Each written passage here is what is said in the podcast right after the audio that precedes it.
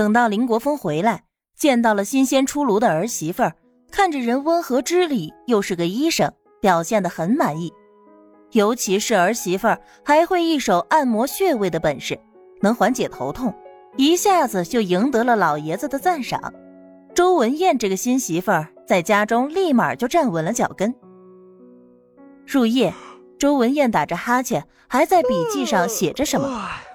林胜文提醒他：“还不累啊？快休息吧，有事情明天再做。”他和周文艳两个人虽然是对方先主动的。但林胜文秉承着责任心和担当，非常完好的履行着丈夫的职责，并不因为谁先主动而去拿捏对方。两个人虽然没有热情如火，但彼此合拍。大家对于新婚生活适应的不错，还有着一致的目标，居然比大多数人看起来都要幸福。看你都打哈欠了。他走到书桌前。伸手撩起妻子落下的发，扫了一眼他的笔记，上面写的都是针对失眠头痛的一些治疗方法。林胜文有些感动，好说歹说的让他上了床。哎，你说咱们家这个小妹可真是个妙人啊！周文艳推了一下身旁的丈夫，说出了自己对唐宁的感受。我今天还没开口呢。小宁就直接告诉我，爸爸睡眠不大好，有头疼。也许就是随便聊天聊到了。林胜文有点困，可我总觉得小宁是个特别通透的人，虽然话不多，但心里什么都明白。那双眼睛啊，都能把人给看透了。我在他面前不敢说一句假话，当然啊，我也没想过对他不真诚。但就是有一种，一种，一种赤着身子没穿衣服的感觉。林胜文借口道，被周文艳伸手掐了一把。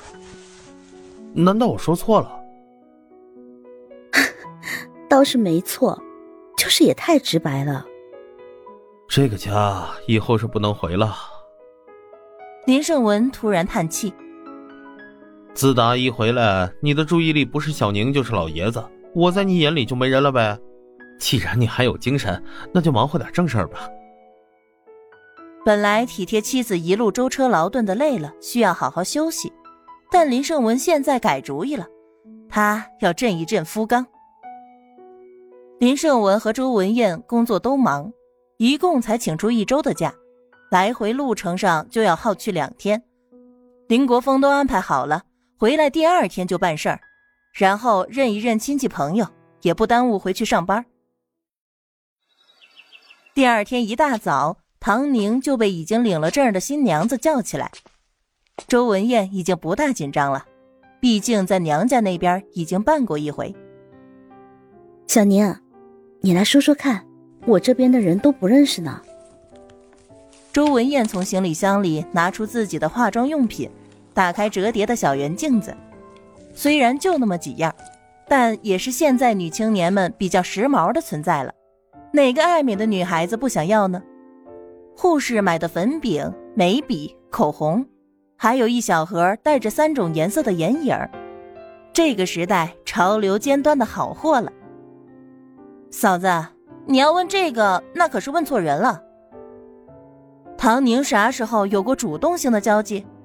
被动的能跟你说话聊天就已经是给你面子了，还要让他去给亲戚们打交道，跟朋友拉关系，想啥呢？周文艳同样也想到了这一点，不由得拍拍脑袋，唉，还真是病急乱投医了。他拿着个粉饼就往脸上擦，那个粉扑上的致死量让唐宁不由得眼角抽抽。嗯，嫂子，你信得过我吗？眼看着刮腻子一样的刷个大白墙，再想一想今天的日子，据说林胜文还带着照相机要拍照，这可是女人一生当中最重要的日子呀。唐宁想了想，几十年后周文艳回看照片时的感受，及时制止了他。信得过我，今天这个妆你就交给我。唐宁上前先把粉给抖落掉。再仔细打量着为数不多的化妆品，心中有了谱。行，行啊。周文艳有点骑虎难下，但这个小姑子虽然不是亲的，在这个家里却很有分量，让她不由得不敢拒绝。小宁啊，你，你化过妆吗？周文艳尽量让自己委婉一点。唐宁是长得好看，但从她认识开始就没见过这张脸上有过一丝丝化妆的痕迹。但她看起来又是那么的自信，难道是私底下偷偷练习了？女孩子嘛，也是可以理解的。嫂子，我画完你看看，反正时间还多。你要是不满意，觉得不好看就洗了，再按你的来画，行吗，嫂子？我求求你了。唐宁撒完娇，自己还没觉得怎么样，倒是让周文艳浑身起了一身的白毛汗。哪有好好的小姑娘木着脸撒娇的呀？啊，好好好好好，你画吧，只要不要再撒娇了。周文艳有点受不了了。唐宁先把周文艳的脸给清洗干净，又用了护肤品给细细致致的给涂抹了一遍，也就是一个保湿乳、乳液精华那些就别想了。只不过它多了一个步骤，按摩。几分钟之后，镜子里周文艳的脸多了些许光泽，让她看起来滋润了许多。周文艳的五官是清秀的，有点清汤寡水不丑，但放在人群里也是绝对的不出彩。唐宁打完底就开始上粉了，她少量多次的蘸取，不停的轻轻拍打按压。这个步骤时间用的多了些，不过完成之后。周文艳那颗忐忑的心彻底的放下了，肌肤润泽，粉质细腻，贴在皮肤上非常的自然，一点儿也没有自己化妆时候的假白。小宁啊，没想到你手艺这么好，哎呀，这同样是粉，怎么我擦了像糊墙，你擦了才像化妆呢？周文艳止不住的夸唐宁，却被唐宁一把按下去，别叫别叫。还有呢。唐宁拿着刀片给周文艳刮了眉毛，原本有些粗糙的眉毛修成了秀气的柳叶眉，眉笔轻轻一扫，十分的别致有型。又用眼影的灰黑色做阴影，在她颧骨下方和下巴周围都扫了扫。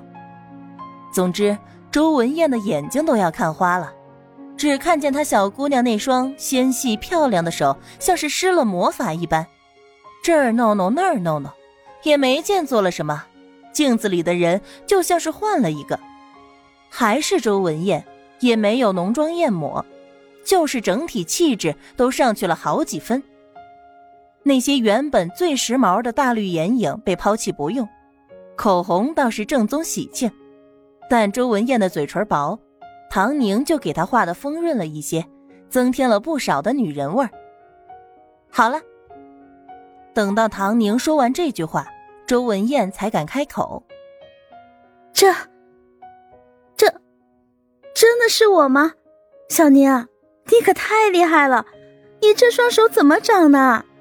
务必要教教我啊！嫂子求你了。其实很简单，什么东西不是多才好？粉越多显得越假白，还容易导致脸看起来大，适量就好。”能有现在的效果，是嫂子本来就好看，我只是稍稍的修饰了一下。唐宁也会夸人，还夸得如此的清新脱俗。说实话，周文艳都要爱上唐宁了。她觉得这个小姑子真是哪儿哪儿都好，挑不出一点儿的毛病来。幸好嫁给了林胜文，不然上哪儿去遇到这样的宝贝小姑子呀？作为新娘子。周文艳自然收获了一大堆的夸赞，最让她高兴的是，站在林胜文的身边，所有人都在夸郎才女貌、珠联璧合。她第一次觉得没有在长相上被林胜文比下去。林家一共办了八桌，主要是亲朋旧故太多了，这么多年了，别人家结婚也不知道随了多少的礼出去，这一回可不得收回来吗？婚礼结束，林胜文拦着唐宁：“给什么东西？”啊？唐宁的手里被塞了一个厚厚的信封。你辛苦了，小唐宁，以后多教教你嫂子，他喜欢摆弄这些，就让他弄。哼，女人呐。林胜文知道，妻子虽然嘴上不说。但心底里总是有些自卑，这还是他第一次看到在人前妻子昂首挺胸的、自信的站在他的身边。他不是看重长相的人，两个人有着同样的信仰，互帮互助，有爱家庭，共同携手创建一个进步的家庭才是最重要的。但他嘴上说了，也总是无法打消妻子心底那点小别扭。现在好了。原来还有这样神奇的化妆术来补救，这是学费啊，那有点不够呢。一对一的化妆师上一次课都要五六七八百呢。唐宁又伸手，行行行，我摊上你这么个妹子真的是。林胜文只好又去掏兜。